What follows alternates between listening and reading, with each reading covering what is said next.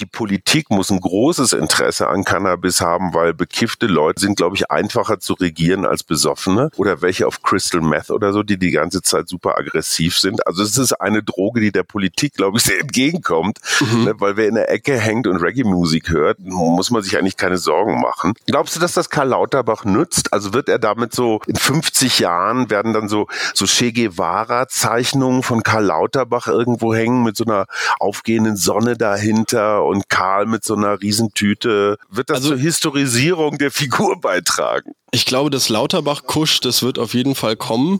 äh, ich denke, dass er da eine Menge Potenzial für sich als politische Figur draus ziehen kann, weil Ka ich denke mal, die Jugend und die Medien auch immer bereit sind, da noch lustigen Schabernack mitzutreiben.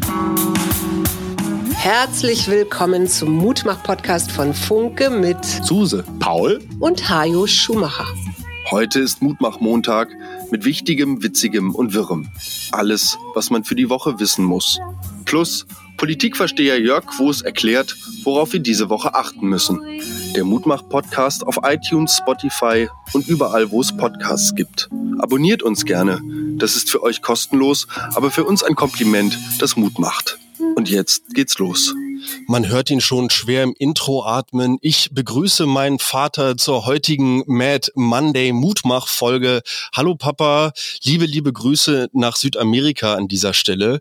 Wie geht's euch da drüben? Super gut. Wir sind gerade in Peru angekommen, in Cusco, was ja mal die Hauptstadt Südamerikas war, als die Inkas mhm. hier noch was zu sagen hatten. Und ich habe mal wieder festgestellt, wie wenig ich von der Welt weiß. Also dieses ganze Inka Reich. Und klar, man weiß, die Spanier haben ja alles platt gemacht, der Goldrausch und, und, und.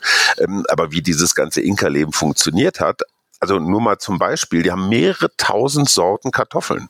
Mhm. Ja, also wir kennen, wir kennen halt, wie heißen die bei uns? Die haben doch immer so Sieglinde oder so. Die haben doch immer Linda, so komische Namen. Und wenn mich hier so ein Peruaner oder eine Peruanerin fragt, sag mal, wie ist denn die Kartoffelkultur in Deutschland so? Wie viel verschiedene habt ihr denn? Und ich sag, na ja, ich glaube so einmal mehlig und einmal festkochend. Da lachen die sich tot, weil die haben Süßkartoffeln, große, kleine Pommeskartoffeln, keine Ahnung, Kartoffeln, Püree-Kartoffeln, alles Mögliche an Kartoffeln, Kartoffeln Kartoffeln, Salatkartoffeln. Die sind auch von riesengroß bis ganz klein und auch ganz bunt und manche sind lila. Und das ist äh, für uns, die wir als Deutsche als Kartoffeln bezeichnet werden, doch ein bisschen ernüchternd, finde ich. Unsere Kartoffelkultur verdient eine Aufforstung. Ich glaube, in der Biologie redet man da vom sogenannten Bottleneck, also diejenigen, die damals als Europäer aus Südamerika zurückgekommen sind, äh, haben halt nur eine bestimmte Anzahl von mhm. Kartoffelpflanzen mitgebracht und vielleicht haben auch nur manche die Reise überlebt, genauso wie mit der Tomate übrigens auch. Ja. Lass uns kurz bei diesem Thema Südamerika und Inka-Reich und vor allem Spanier bleiben, weil die Berlinale ist hier letzte Woche zu Ende gegangen und Christian Petzold saß da äh, auf einem Podium, er ist Jurymitglied und selber Regisseur und hat gesagt, mhm. er würde so gern mal wieder auf ein unpolitisches Festival gehen. Der Goldene Bär dieser Berlinale ging an die Reportage Dahomey von Marty Diop, einer französischen Filmemacherin, die über die Rückbeschaffung von geraubten Kunst Kunstgütern aus mhm. Benin ähm, berichtet hat. Und äh, wie ist das für dich eigentlich als politischer Journalist? Ist die Berlinale wirklich so ein Politfestival? Also ich verstehe diesen Impetus vom Regisseur Petzold total sozusagen, ey, lass uns doch mal einfach wieder über Filme reden und nicht über hunderttausend verschiedene Kontexte. Auf der anderen Seite müssen wir Medien uns dann halt auch fragen, ist es wirklich schlau, nur weil einer da jetzt mit so einem Palästinenserschal auf die Bühne äh, tritt, wie der Regisseur Russell, glaube ich, daraus jetzt den einzigen großen Vorgang dieser Berlinale zu machen. Also wir Journalisten und Journalisten Journalistinnen entscheiden doch auch darüber, worüber wir berichten. Und wenn mhm. wir die ganze Zeit nur über diese Politisierung berichten, bedeutet das erstens, dass das Publikum sich, glaube ich, zu Teilen abwendet. Es bedeutet zweitens, dass wir jeden, der auf der Bühne irgendwas Politisches macht, ermuntern, es nochmal zu machen oder noch doller oder noch schräger oder so zu machen, weil es wird mit Aufmerksamkeit belohnt. Insofern ist das so ein, so ein Teufelskreis.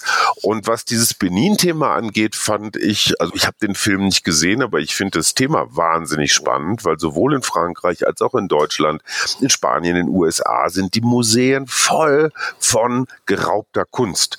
Und es ist geraubte Kunst, ja. Ich meine, hey, ganz, alle Londoner Museen bestehen aus nichts anderem als aus irgendwelchem Zeug, das die aus ihrem Kolonialreich sich zusammengeklaut haben. Und dieses Thema, und da sind wir dann ja auch wieder bei dieser ganzen Post-Colonial Studies Geschichte, so von wegen, ey, ihr Europäer, äh, ihr habt es euch ganz schön leicht gemacht. Ihr seid mit dem Zeichen des Kreuzes, seid ihr überall in der Welt eingefallen und habt abgegriffen, was geht. Das ist ein mhm. Thema. Das ist ein Riesenthema. Mhm. Und ich wundere mich immer, dass gerade hier so Peruaner, die ja quasi so die direkten Nachfahren der Inka sind, nicht alle, aber viele, dass die nicht viel größeren Zorn auf uns haben. Ja, also es gäbe Gründe, die Nachfahren, also wir sind jetzt keine Spanier, wir Deutsche, aber die ganzen christianisierenden Völker Europas, die kann man auch ganz schön scheiße finden. Voll. Ich habe mich übrigens verliebt. Du hast dich verliebt, also erzähl. Nicht nur in deine Mutter. Neu. ich, Wieder? Ich war auf einer Wandertour mit unter anderem drei Marines, also so richtig Elitesoldaten der US Army. Mhm. Und meine erste Reaktion war, oh Gott, oh Gott, das sind bestimmt so Rednecks Tracks, die einfach nur rumballern und so weiter wollen. Zwei von denen waren ein unglaublich süßes, schwules Pärchen und der dritte hatte, obwohl er als super Tier galt, der immer und überall äh, durchkam und am schnellsten war und so weiter, den hat die Höhenkrankheit erwischt. Der hing mhm. also wie so ein angeschossener Clint Eastwood auf dem Ambulanzpferd, was wirklich nur für, für schwere Fälle gedacht war. Das heißt, du hast zwei Schwule und einen völlig kaputten Marine Green in deiner Truppe und denkst dir, hey, Halleluja. Und die Jungs waren so unfassbar nett und fanden Donald Trump so unfassbar scheiße mhm. und hatten richtig viel Spaß hier in Südamerika. Ich dachte mir wieder, hey, es gibt das gute Amerika, an das ich ja unverdrossen glaube, es gibt es noch. Ja, sogar bei den Marines. Und, und das hat mir also wirklich ganz viel Mut gemacht. Was mir total Mut gemacht hat, war, dass diese Großinvestorenpläne bei der Bundesliga abgeblasen wurden. Die anhaltenden Fanproteste mhm. haben haben einfach dazu geführt, dass von oben entschieden wurde, das Ganze platzen zu lassen. Das sei nicht tragbar. Ich finde das durchaus eine spannende Entwicklung, auch gerade wenn wir jetzt mhm. auf Frankreich gucken, wo in der letzten Woche, glaube ich, ähm, die Agrarmesse irgendwas in die Richtung losgegangen ist, begleitet von schweren Protesten der Landwirte, die dort Sicherheitsbarrikaden überrannt haben, turbulente Bilder. Zurück zum Fußball. Die Woche hat ja nicht aufgehört, was die crazy Nachrichten anging. Thomas Tuchel hört beim FC Bayern auf und Andi Breme ist tot. Das ist das Einzige, was ich die Woche aus Deutschland mitbekommen habe. Und ich meine, hey, Uwe Seeler ist noch nicht lange her, Franz Beckenbauer und jetzt Andi Breme. Ich meine, Andi Breme war jetzt nie so der Erfolgstrainer oder so, auch wenn man die Fotos jetzt zum Schluss sah, so richtig austrainiert sah, nicht mehr aus. Aber ich weiß nicht, ob du dich, ach nee, du warst noch gar nicht geboren. Das war 1990. Der hat in der 85. Minute im WM-Finale den Elber geschossen. Und du bist selber Leistungssportler gewesen. Du weißt, was das bedeutet. Ja, und oh, im Fußball ja. geht es wirklich ja um ein Tor. Im Handball hast du ja immer noch mal ein bisschen mehr Luft, da fallen mehr Tore. 85. Minute. Der argentinische Torwart Goicochea gilt als der Elfmeter-Killer schlechthin. So, mhm. und du stehst dann und du weißt, ungefähr drei Milliarden Augen sind auf dich gerichtet. Elf Meter. Und diese elf Meter, das ist eine so unfassbar große Distanz, wenn man mal auf dem Fußballplatz gestanden hat. Und dieser junge Andi Breme knallt den Ball mit einer Präzision, die, die würde sich die deutsche Autoindustrie wünschen, knallt den so wirklich einen Millimeter neben dem Pfosten, also nicht in Innenpfosten, aber wirklich, man kann einen Elfmeter nicht genauer schießen und Golcochea ist fast dran mit den Fingern. Also das Ganze ist auch physikalisch ein absolutes Wunder, was man mit einem Fuß in einem Ball machen kann. Und diese scheiß Coolness zu haben, in so einer Situation die Pille dahin zu ballern und nicht anfossen und nicht drüber. Und wir kennen alle, Uli Hoeneß, herzlichen Glückwunsch, die Geschichten von den versemmelten Elfmetern. Diese Coolness und dann auch noch einen der größten zehn Sprüche des deutschen Fußballs zu prägen, nämlich hasse Scheiße am Stiefel, hasse Scheiße am Stiefel. Auch ganz große Philosophie. Boah, das ist jetzt so der dritte, den ich echt von Herzen vermisse. Du hast zu Andi Bremen jetzt nicht so, ein, so eine Beziehung, ne? Ist für dich auch wieder schwarz Schwarz-Weiß-Fernsehen. Tatsächlich, genau. Für mich alles, was in der Vergangenheit irgendwie passiert ist. Und ich nehme mal diesen Punkt Vergangenheit, um auf äh, ein ganz spannendes Thema zu kommen, und zwar Codewörter auf Social Media. Wir sind ja hier gerade in einer äh, Sitzung in einem Online-Studio quasi und uns auch per mhm. Video zugeschaltet und ich sehe, du hast da gerade einen Kugelschreiber in der Hand. Und wer hätte mhm. es gedacht, dieses Wort Kugelschreiber gilt als gerechtes Codewort. Es bezieht sich wohl darauf, dass eine Verschwörungstheorie, wie, wie hätte man es nicht anders gedacht, zu den Anne-Frank-Tagebüchern kursiert, die aufgrund einer BKA-Untersuchung aus den 80ern das Licht der Welt erblickt hat. Und in dieser BKA-Untersuchung wurde halt gesagt, naja, man hat da irgendwie auch Kugelschreiber-Einträge gefunden. Das Ding ist, zum Verfassungsdatum dieser Tagebücher gab es noch keine Kugelschreiber, zumindest keine irgendwie für die Allgemeinheit mhm so produzierten. Stellt sich das im Nachhinein heraus. Mhm. Genau, das war Bleistift, Füller, Buntstift, mit dem Anne mhm. Frank geschrieben hat. Und im Nachhinein stellte sich hinaus, das waren Notizzettel, die von Analysten aus den 60er Jahren da vergessen wurden drin, Nein. die in Kugelschreiber geschrieben wurden. Das heißt also, diese ganze Verschwörungstheorie und dieses Wort dahinter und alles ähm, ist irgendwie riesiger Humbug, aber total spannend, taucht halt in so Kommentarspalten auf Social Media auf und soll dann, naja, so diffamierend wirken, ne? so von wegen so, ja, ja. Aber Punkt. Erstens mal hat Marine Le Pen Alice Weidel zurechtgewiesen, dass dieses R-Wort, was da in Potsdam oder seitdem durch die deutschen Debatten geistert, dass das ja wohl ein bisschen übertrieben sei und dass die deutschen Rechten jetzt mal ein bisschen zur Ruhe kommen sollten. Dass ausgerechnet Marine Le Pen einer deutschen rechtsradikalen Kollegin sagt, du mach mal halblang, das hat schon wieder fast einen eigenen Humor, finde ich. Total. Und zweitens, Hoss und Hopf, einer der erfolgreichsten Podcasts in Deutschland, von zwei Jungs, die ich gestehe, die ich bislang nicht so wahrgenommen habe, habe jetzt natürlich reingehört. Schönen Gruß an den Streisand-Effekt. Der Stern hat ja versucht, da irgendwie äh, diesen Podcast zu skandalisieren mit dem Ergebnis, dass die Abrufzahlen sich nochmal verfünffacht haben. Mhm. Aber das sind ja zwei so junge Männer, die gehen der schon so ein bisschen in deine Richtung. Also egal, ob du die jetzt gut findest oder nicht. Aber das sind ja beides so Krypto-Heinis, die ganz früh irgendwie Millionär geworden sind. Der eine in Dubai und, und, und. Und die erzählen sich da in ihrem Podcast, und ich finde, das machen sie nicht so schlecht, erzählen sie sich Geschichten, warum Deutschland eigentlich komplett im Eimer ist. Ne? Politik kann nichts, Wirtschaft schlecht, alles. Und da käme jetzt so eine Kugelschreibergeschichte, glaube ich, da würden sie sich auch eine Weile drum kümmern. Und ich glaube, wenn du zehn Folgen von den Jungs gehört hast, das hat schon so was leicht subkutan, mh, hm, Verschwörungstheoret. Also ich würde mal sagen, so Vorfeld der Rechten, kulturell, intellektuelles Vorfeld der Rechten, Zielgruppe junge Männer. Sagen dir hm. die beiden was? Nö, absolut nicht. Echt nicht? Nee. Habe ich auch bis jetzt noch nicht reingehört. Vor Lanz und Precht und vor Mickey Beisenherz und vor Verbrechen und, und, und. Jetzt geht wieder diese Debatte los kann man die verbieten? Soll man die verbieten? Und das Meinungsfreiheitsthema wird dann natürlich wieder mal gespielt. Was machen die als allererstes? Unser Podcast demnächst verboten, hieß, glaube ich, die letzte Folge. Meistgehörte aller Zeiten. Und dieses Narrativ so von wegen, kaum sagt einer die Wahrheit, wird er von dem linksversifften äh, Medienkomplex sofort tot gemacht.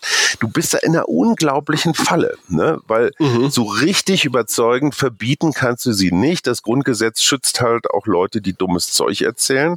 Fertig.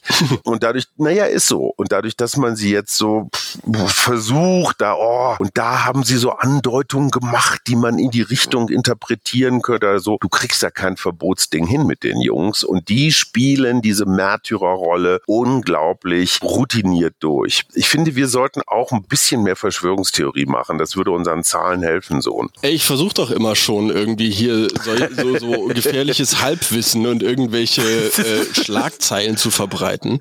Also ich gebe mir alle Mühe. Und apropos Schlagzeilen, mein Bandkollege Leo ja. hat es vollkommen richtig am Donnerstagabend vorhergesagt. Am Freitag war es dann Wahrheit. Die Tagesschau titelte mit Buberts legal. Es wurde sich darauf geeinigt, äh, jetzt zum 1. April mal erste Unternehmungen in die Richtung Cannabis, Legalisierung, Teillegalisierung, Entkriminalisierung zu machen. Und ja, ich bin sehr gespannt, wie sich das Ganze entwickelt entwickelt. Ich hatte ja mit Jörg leider nicht wirklich drüber geredet, aber so wusste ich, dass der ein bisschen, naja, kritisch dem Thema gegenüber eingestellt war. Ich bin sehr, sehr gespannt, wie sich das Ganze entwickelt. Was sagst du? Du bist ja irgendwie 64er Jahrgang, hast dann auch viel so noch Anti-Kriegsbewegung und alles mitgekriegt. Wie treibt dich diese Counterculture-Legalisierung um? Also ich glaube erstens mal, es ist keine Counterculture mehr. Das ist eine Erzählung, die vielleicht noch von Markus Söder und irgendwelchen Oktoberfestleuten betrieben wird. Aber ich würde einfach mal sagen, also das kann ich auch nur von meinen Marines von der Wandertour sagen. Es ist völlig angekommen in der Mitte der Gesellschaft. Es mhm. ist nicht mehr die Hippie, Flower Power, Peacenik oder sonst wie was Droge, die übrigens LSD viel mehr war damals als Gras. Viele Legalisierungsbefürworter sagen auch besser unsere Kinder kiffen, als dass sie saufen. Also jetzt mhm. mal jetzt rein gesundheitstechnisch. Die Politik muss ein großes Interesse an Cannabis haben, weil bekiffte Leute führen keine Kriege und sind, glaube ich, einfacher zu regieren als Besoffene oder welche auf Crystal Meth oder so, die die ganze Zeit super aggressiv sind. Also es ist eine Droge, die der Politik, glaube ich, sehr entgegenkommt, mhm. ne, weil wer in der Ecke hängt und Reggae-Musik hört, hört, muss man sich eigentlich keine Sorgen machen. Also es ist jetzt so eine leichte Kritik an dir, meinem Sohn. Oh, wir reden seit 10 bis 15 Jahren über dieses Thema. Und wir haben hunderte von Ideen gewälzt. Ich kann mich noch an Urlaubsspaziergänge erinnern, wo wir stundenlang Startups gegründet haben, die irgendwie in dieser Cannabiskultur unterwegs sind. Und wir beide sind jetzt wieder diejenigen, die drüber schnacken, aber das große Geschäft machen andere, ja. Haben wir einen Social Club gegründet? Haben wir einen ETF, einen Cannabis-ETF gegründet? Haben wir irgendwo Ländereien gekauft mit dem richtigen Boot? Boden, das wäre da ein Thema gewesen. Nein, wir, wir stehen wieder außen vor und sehen, wie andere das Geschäft machen. Wo ist da unsere Lücke, unsere Nische? Wie können wir den Markt noch irgendwie aufrollen? Aufrollen, oh, lustiges Wortspiel. Ich finde ein total mutmachendes Thema eigentlich, wenn wir uns jetzt irgendwie entscheiden, Mutmach-Podcast goes äh, Hanfplantage, finde ich großartig. Ähm, Crowdfunding. Crowdfunding glaube, mit K-R-A-U-T. Aber gibt's doch auch schon. Ich wollte nur sagen, ich glaube, dass sich Qualität einfach langfristig durchsetzen wird. Ich bin persönlich immer noch besessen von dem Gedanken, selber eine Pflanze zu züchten. Ich finde das großartig, wenn du sagen kannst, ja, dieses Erbgut, ja, machen wir, komm doch erstmal zurück und dann lass doch mal gucken. Glaubst du, dass das Karl Lauterbach nützt? Also wird er damit so in 50 Jahren werden dann so, so Che Guevara Zeichnungen von Karl Lauterbach irgendwo hängen mit so einer aufgehenden Sonne dahinter und Karl mit so einer Riesentüte. Wird das also, zur Historisierung der Figur beitragen? Ich glaube, das Lauterbach-Kusch, das wird auf jeden Fall kommen. äh, ich denke, dass er da eine Menge Potenzial für sich als politische Figur draus ziehen kann, weil Ka ich denke mal, die Jugend und die Medien auch immer bereit sind, da noch irgendwelche Memes oder andere lustige, äh, lustigen Schabernack mitzutreiben. Ich denke schon, ja. dass dieses Zeichen, dass die Regierung jetzt sagt, hey, guckt mal, wir haben uns da was vorgenommen und das jetzt wirklich durchgesetzt und viele haben ja gesagt, nee, das kommt jetzt eh nicht und träumt mal weiter und sonst so wie. Ich denke, dass das generell ein super Zeichen ist, eigentlich politisch. Mhm. Und ich muss ja gestehen, ich bin in so einem kleinen Dilemma, weil ich habe äh, in den Tagesthemen Christian Lindner gelauscht, wie er ausgefragt wurde, was so die Beziehungen zu Herrn Habeck und die Pläne und seine persönlichen mhm. Vorstellungen und so anging. Der Satz, der bei mir hängen geblieben ist, war sinngemäß sowas wie, es muss wieder sexy sein, in Deutschland erfolgreich sein zu wollen. Das mhm. fand ich einen spannenden Ansatz, weil er natürlich politisch gesehen aus einer anderen Ecke kommt als ich und wir uns über die Grundlagen, was denn Erfolg eigentlich bedeutet, wahrscheinlich ewig streiten mhm. könnten. Aber den Ansatz dahinter zu sagen, ja, ich möchte gerne mit durchsichtigen Lieferketten, mit den richtigen Anbaugebieten, mit dem richtigen Umweltschutz gerne wieder als deutsches Unternehmen erfolgreich sein. Mhm. Das äh, spielt uns, glaube ich, in unserem Vorhaben mit der Hanfplantage total in die Hände. Plus, dass Herr Habeck ja auch verlauten lassen hat, dass es wieder jetzt äh, so einen kleinen Elefanten im Raum gibt mit dem Wachstumschancengesetz. Auf der anderen Seite, was mir immer wieder auffällt, ich bin ja gerade weit weg, sagt dir der Name Frank Gotthard was? Nee. Angeblich einer der 100 reichsten Deutschen. Der hat in einem Regionalpodcast zum ersten Mal Auskunft darüber gegeben, warum er sich News leistet. N-I-U-S, ähm, Flagship Journalist ist Julian Reichelt, der geschasste Bildchef. Wir haben ja vor kurzem über die Kollegin Föderl Schmidt von der Süddeutschen gesprochen. News hat zum Beispiel dieses völlig absurde äh, Gutachten über ihre Doktorarbeiten in Auftrag gegeben und also Sachen. Also dieser Unternehmer Frank Gotthard, eindeutig ein Mensch mit Erfolg, sagt, es ist meine staatsbürgerliche Pflicht, meine staatsbürgerliche Verantwortung, dass ich jetzt quasi in Kontramedien investiere, weil die klassischen Medien sind natürlich viel zu links, wissen wir ja alle, und deswegen muss er jetzt was Rechtes dagegen setzen. Wenn man sich dieses Newsportal anguckt, das es seit Juli 23 gibt, keine Ahnung, ob die wirtschaftlich erfolgreich sind oder nicht, aber für mich ist das ein permanentes Standort kaputtreden. Ich glaube, das ist im Moment doch das, was so von allen betrieben wird. Ja, so, boah, in Deutschland funktioniert nichts mehr und alles Mist und alles Dreck und die Grünen machen alles kaputt. Wenn dem so wäre, müsste Christian Lindner ja eigentlich 30 Prozent haben. Also wenn der wüsste, wie man Wirtschaft nach vorne bringt. Und ich glaube, unser größtes Standortproblem, so was auch Erfolg angeht, ist diese permanente rechte Hetze, dass hier alles den Bach runtergeht. Es gibt hier so viele kluge Menschen, mhm. die an irgendwelchen Universitäten oder sonst wo sich Sachen ausdecken. Nur die feiern wir viel zu wenig, weil wir uns permanent erzählen, dass die, keine Ahnung was, die Steuern zu hoch sind oder äh, äh Habeck wieder irgendwas falsch gemacht hat.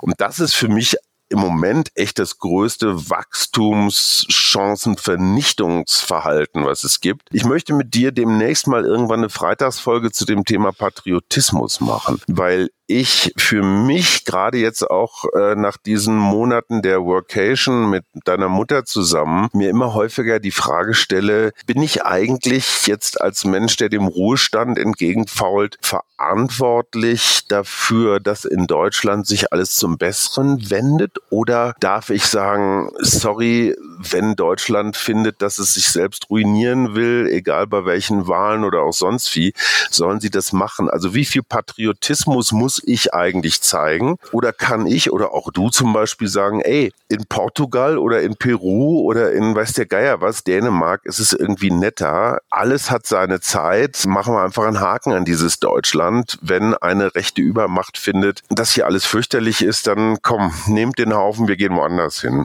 Also wie viel Patriotenpflicht habe ich, für ein sauberes Deutschland zu kämpfen? Hm. Ja, ist eine spannende Frage. Ist natürlich irgendwie so die Mitgestaltung der Gesellschaft in der man leben will und auch mhm. wie müde man dieses Kampfes ist letzten Endes. So ist es. Wie, wie wenig sich bewegt. Ich glaube, dass du damit tatsächlich diesem Narrativ auf den Leim gehst, weil das mhm. ein Marathon ist, ein politischer, den es jetzt schlau anzugehen gilt, weil ich denke, dass wir uns darauf einstellen können, dass die Rechten uns mitregieren werden in diesem Land, beziehungsweise wenn nicht auf Bundesebene, dann zumindest auf Länderebene. Damit damit ja auch auf Bundesebene, ne? weil die Klar. Länder über den Bundesrat natürlich überall mitregieren und alles blockieren können, wenn sie wollen. Ich denke Gut. deshalb genau, dass wir uns mit diesem Phänomen vertraut machen müssen und zusehen müssen, wie wir in den Dialog kommen, der dann wiederum zu einem Konsens führt, der jetzt nicht übermäßig rechts aufgeladen ist. So, und ich habe, ich glaube, es war in der Zeit, äh, die Woche ein Interview gelesen mit einem SPD-Politiker aus Sachsen, auf dessen Haus, Privathaus, ein ein Brandanschlag verübt worden ist und zwar wirklich so tückisch, dass selbst die Fluchtmöglichkeiten irgendwie verstellt worden sind. Also kurz und gut, der hat gesagt, genauso wie du gerade argumentiert hast, in den Dialog gehen und dranbleiben und Marathon und nicht unterkriegen lassen. Der sagt inzwischen, ich bin mir nicht mehr sicher, ob das noch Sinn macht. Als hm. jemand, der Jahrzehnte seines Lebens daran geglaubt hat. Und der sagt, ich, boah, da ist so viel Rohheit und so viel Gewalt und so viel Bösartigkeit dahinter. Da kommst du mit deinen ganzen, ich sag mal, Gänseblümchen-Vorstellungen, sorry, ich meine das überhaupt nicht abwertend, ja. Aber wenn du sagst, du willst in den Dialog gehen mit einem Menschen, weil du an das Gute glaubst und die andere, die Gegenseite ist einfach nur, sorry, böse und dumm. Und ich finde es eine ganz schlimme Kombination, böse und dumm. Was willst du machen mit Gänseblümchen? Ich glaube, in dem Moment, wo du die Gegenseite als böse und dumm darstellst, bist du schon wieder in der ersten Schleife einer okay. nach unten führenden Spirale. Und ich äh, meine okay. gar nicht, dass das eine Gänseblümchen-Vorstellung ist, weil mir durchaus hm. bewusst ist, mit wem ich es da zu tun habe. Also das geht ja nicht hm. darum, dass ich da irgendwie so, weiß ich nicht, mit gebartigtem T-Shirt und kurzen Hosen in Flipflops irgendwie Peace-Zeichen zeigend dahin laufe. Nein, es geht tatsächlich um inhaltliche Auseinandersetzung. So, und ich finde das dahingehend eigentlich spannend, wenn jetzt diese Menschen es im demokratischen Apparat auf die Reihe kriegen, Mehrheiten in äh, politischen Entscheidungspositionen zu gewinnen und dadurch Kandidaten zu stellen. Was passiert tatsächlich? Was, was ist die Message? Was ist die wirkliche Nachricht? Also wenn Bösheit und Dummheit auf der einen Seite irgendwie als Leitmotive gelten, was ist dann die Essenz daraus? So, was, was wird wirklich irgendwie politisch verhandelt? Und da bin ich total gespannt drauf tatsächlich und möchte an dieser Stelle die Überleitung nutzen, um unseren Berliner Politikexperten Jörg Quos zu uns in dieser Montagsfolge begrüßen zu dürfen. Lieber Jörg, welche Themen hast du uns diese Woche mitgebracht? Was wird wichtig? Hallo Hajo, hallo Paul. So richtig super wichtige Termine verrät mir mein politischer Wochenkalender nicht. Allerdings finde ich es doch interessant, was heute am frühen Abend in Stuttgart passieren wird. Dort wird es eine Veranstaltung geben, die heißt Für Demokratie und gegen Extremismus. Und dort treten auf nicht nur der Bundespräsident Frank-Walter Steinmeier, sondern auch Ole Kalenius, immerhin Vorstandsvorsitzender von Mercedes-Benz und auch Oliver Blume, der Vorstandsvorsitzende von Volkswagen, wird dort sprechen und der Gesamtmetallpräsident Stefan Wolf. Und äh, wir können erkennen, dass sich dieses Bündnis gegen Recht ähm, an einer interessanten Stelle erweitert, nämlich die großen Konzernbosse die für Hunderttausende Mitarbeiter und Mitarbeiter und Milliardenumsätze stehen, mischen sich in die öffentliche Debatte ein. Sie bekennen Farbe, was Vorstandsvorsitzende gewöhnlich ungern machen, sich politisch zu engagieren. Man fürchtet sich festzulegen und äh, Kunden zu verprellen. Aber in der Frage gegen rechts und auch gegen die AfD ähm, trauen sich doch jetzt einige aus der Deckung, weil sie gemerkt haben, dass ein rechtes Deutschland international das Geschäft verderben kann. Es gibt äh, einen Investitionsindex und der sinkt ähm, in den vergangenen Wochen und Monaten, weil im Ausland tatsächlich viele mit Sorge sehen, wie sich Deutschland politisch weiterentwickelt. Und ähm, ein solches geschäftsschädigendes Milieu will man hier in den deutschen Chefetagen nicht haben und deswegen bekennt man jetzt Farbe. Man kann sagen, reichlich spät, aber ich würde sagen, es ist nicht zu spät und deswegen bin ich schon sehr gespannt, welche Wucht diese Veranstaltung haben wird, wo tatsächlich zwei große Konzernbosse, Mercedes und Volkswagen, öffentlich auftreten, um politisch Farbe zu bekennen. Ja, lieber Jörg, und gerade aus der Ferne interessiere ich mich ja brennend dafür. Was ist denn jetzt mit der Ampel? Seit zwei Jahren erzählst du uns, sorry, ich würde euch gerne mal eine positive Nachricht bringen, aber ich kann einfach nicht. Irgendwann muss es doch mal so, muss doch der Boden erreicht sein. Ja, wie geht es der Ampelregierung in dieser Woche?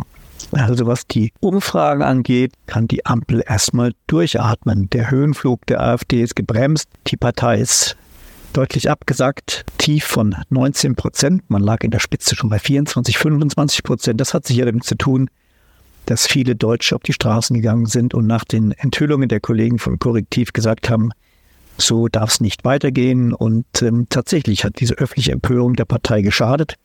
Was der AfD schadet, hilft natürlich der Regierung. Auch die FDP hat sich leicht erholt. Ist wieder ein Bereich, wo es in den Bundestag käme mit 5 Prozent. Von daher ist die Umfragefront zwar nicht äh, rosig, aber doch nicht ganz so düster wie in den vergangenen Wochen. Und ähm, der Streit innerhalb der Koalition ähm, hat sich auch ein bisschen beruhigt. Das wird jetzt kräftig mit der CDU gestritten. Die CDU hat sich jetzt verabschiedet von der gemeinsamen Möglichkeit des Bundesverfassungsgerichts per Gesetzesänderung ähm, vor Einflussnahme durch eine mögliche AfD-Regierung zu schützen. Überhaupt erleben wir in den letzten Wochen einen deutlichen Konfrontationskurs zwischen CDU und SPD, sprich besonders zwischen Friedrich Merz und Olaf Scholz. Die beiden haben sich jetzt quasi gegenseitig zum Hauptgegner ausgerufen. Aus Scholz Sicht mag das klug sein. Scholz für sich berechnet, dass Friedrich Merz für ihn der einfachere Gegner ist, weil die Beliebtheitswerte von Friedrich Merz innerhalb der Union, obwohl die Union nicht schlecht dasteht, überschaubar sind. Äh, Olaf Scholz ist davon überzeugt, dass er Friedrich Merz am ehesten von allen Gegenkandidaten, die möglich sind, aus der CDU besiegen kann.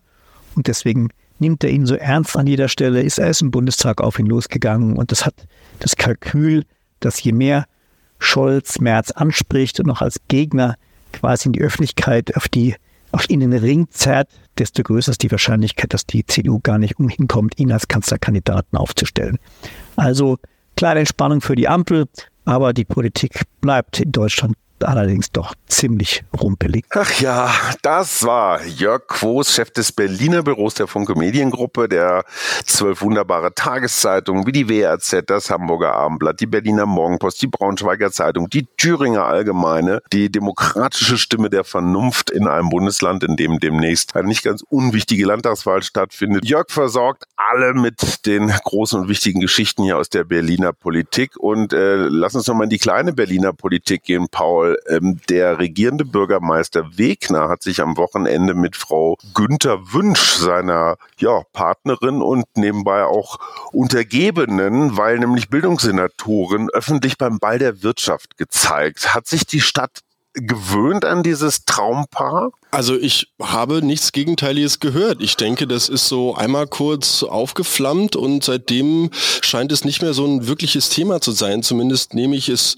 hier nicht mehr so wirklich wahr. Was ich sehr hm. wahrgenommen habe, waren viele Helikopter, die in den vergangenen zwei Wochen über Berlin kreisten.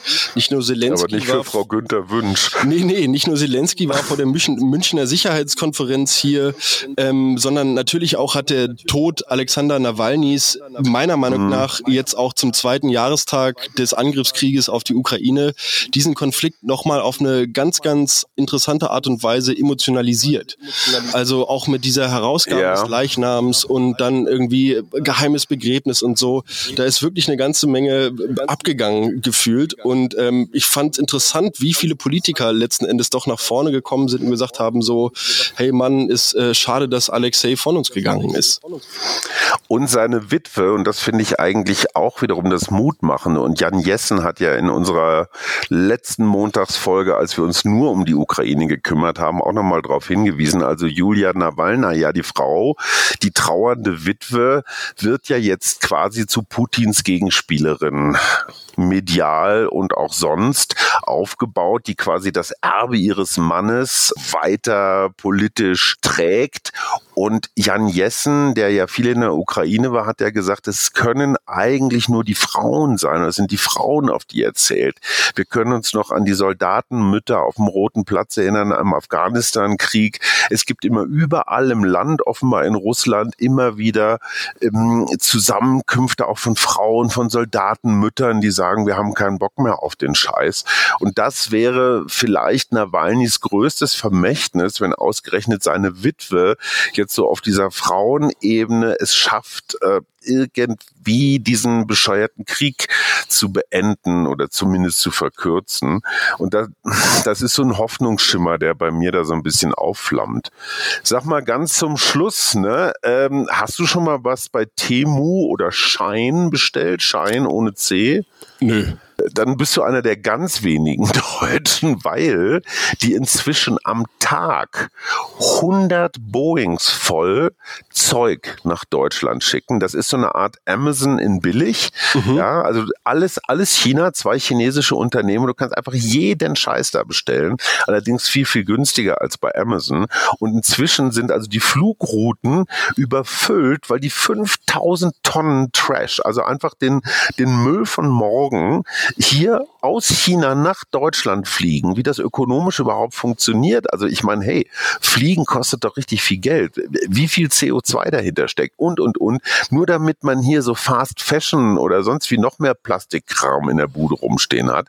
Und die anderen, die auch ja irgendwie ihre Fracht durch die Gegend fliegen müssen, die kriegen ja keine, gar keine Slots mehr, um ihre iPhones oder sonst was äh, durch die Gegend zu juckeln, einfach weil diese Trash-Versender so dermaßen stark sind.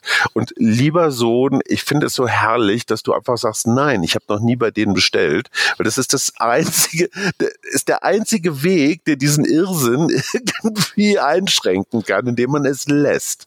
Also ich verstehe auch nicht, welcher Mensch dahinter steigt, wenn er dann, also ich kriege ja auch Anzeigen für diese Unternehmen geschaltet natürlich, Werbeanzeigen, wenn da irgendwie steht 25 75 Prozent off und irgendein, irgendein super ausgedachter Preis von, weiß ich nicht, 2,39 für irgendein mhm. Item, wo du dir denkst, wie, für, für Laufschuhe. Also keine Ahnung, in welcher Ökonomie, Wirtschaft kann das für irgendeinen Standard und irgendeinen Menschen, weiß ich nicht, zuträglich produziert worden sein? So und ich will mit sowas überhaupt nichts zu tun haben und deshalb äh, nutze ich solche Sachen überhaupt nicht. Amazon zum Beispiel auch nicht. Also im Internet bestellen, wenn dann tatsächlich andere Artikel und super, super selten. Also zweimal im hm. Jahr. Also wir haben jetzt auch schon fast drei Monate lang nichts im Internet bestellt, weil wir einfach nicht zu Hause waren.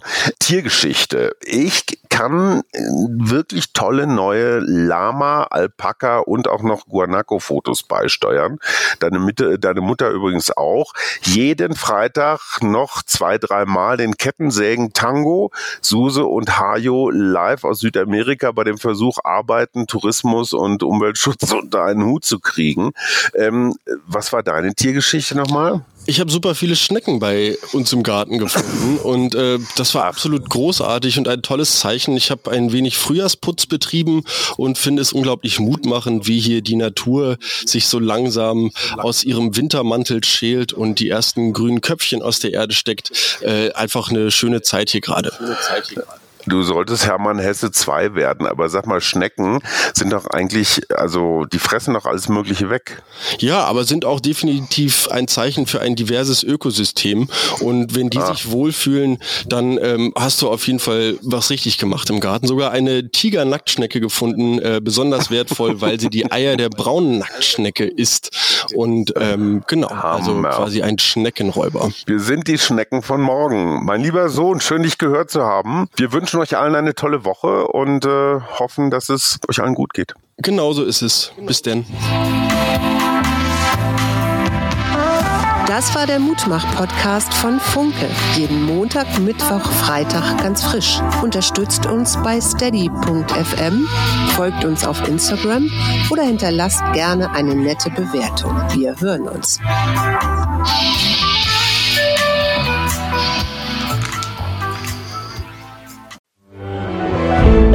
Ein Podcast von Funke.